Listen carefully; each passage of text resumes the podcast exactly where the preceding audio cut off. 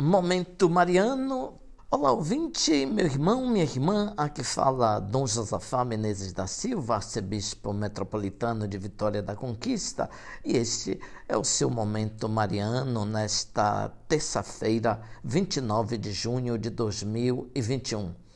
Hoje celebramos a festa de São Pedro e São Paulo, mas aqui no Brasil a solenidade dos dois maiores apóstolos é transferida para o domingo sucessivo ao dia 29 de junho, para que os fiéis possam participar.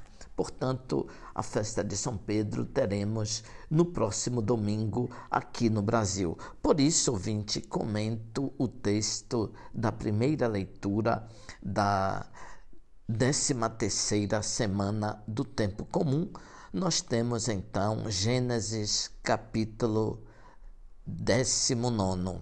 Naqueles dias, os anjos insistiram com Ló, dizendo: Levanta-te, toma tua mulher e tuas duas filhas e sai para não morreres também por causa das iniquidades da cidade. Ouvinte, na separação entre Ló e Abraão, que vimos dias atrás, Ló, você se lembra, foi morar na região bem irrigada onde estavam localizadas as cidades de Sodoma e Gomorra. Incrível que cidades em lugares férteis se deteriorem. As duas cidades estão sendo destruídas pelos pecados dos habitantes. Para ter uma ideia da situação de Sodoma, tem um episódio anterior. Quando os anjos chegaram para controlar a situação da cidade, foram muito bem recebidos por Ló, como anteriormente tinham sido acolhidos por Abraão. Gênesis capítulo 18. Pois bem, ouvinte, o livro do Gênesis narra que a casa de Ló foi assediada pelos homens de Sodoma, desde os jovens até os mais velhos, todos sem exceção, que gritavam: Onde estão os homens que vieram para a tua casa esta noite? Trazei-os para que deles abusemos.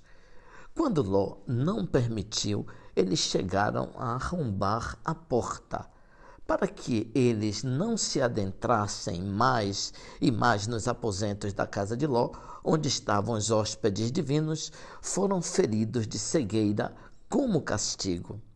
Sobre Sodoma e Gomorra, o Senhor fez chover do céu enxofre e fogo. Foram destruídas as duas cidades e toda a região todos os habitantes e até a vegetação do solo. Digamos que depois do dilúvio universal, uma destruição regional.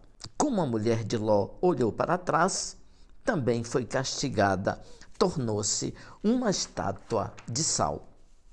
Sair rapidamente, não olhar para trás e não parar foram os apelos para Ló e sua família.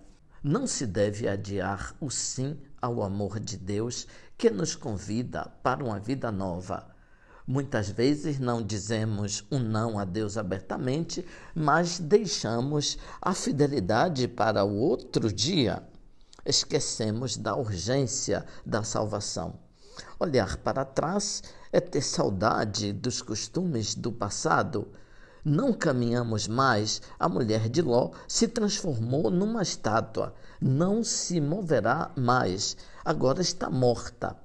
Quem não abandona rapidamente o pecado, quem adia sempre o seu compromisso com Deus, pode parar e aí ficar sob o peso da morte e do pecado como uma estátua de sal. Ouvinte, louvado seja nosso Senhor Jesus Cristo, para sempre seja louvado.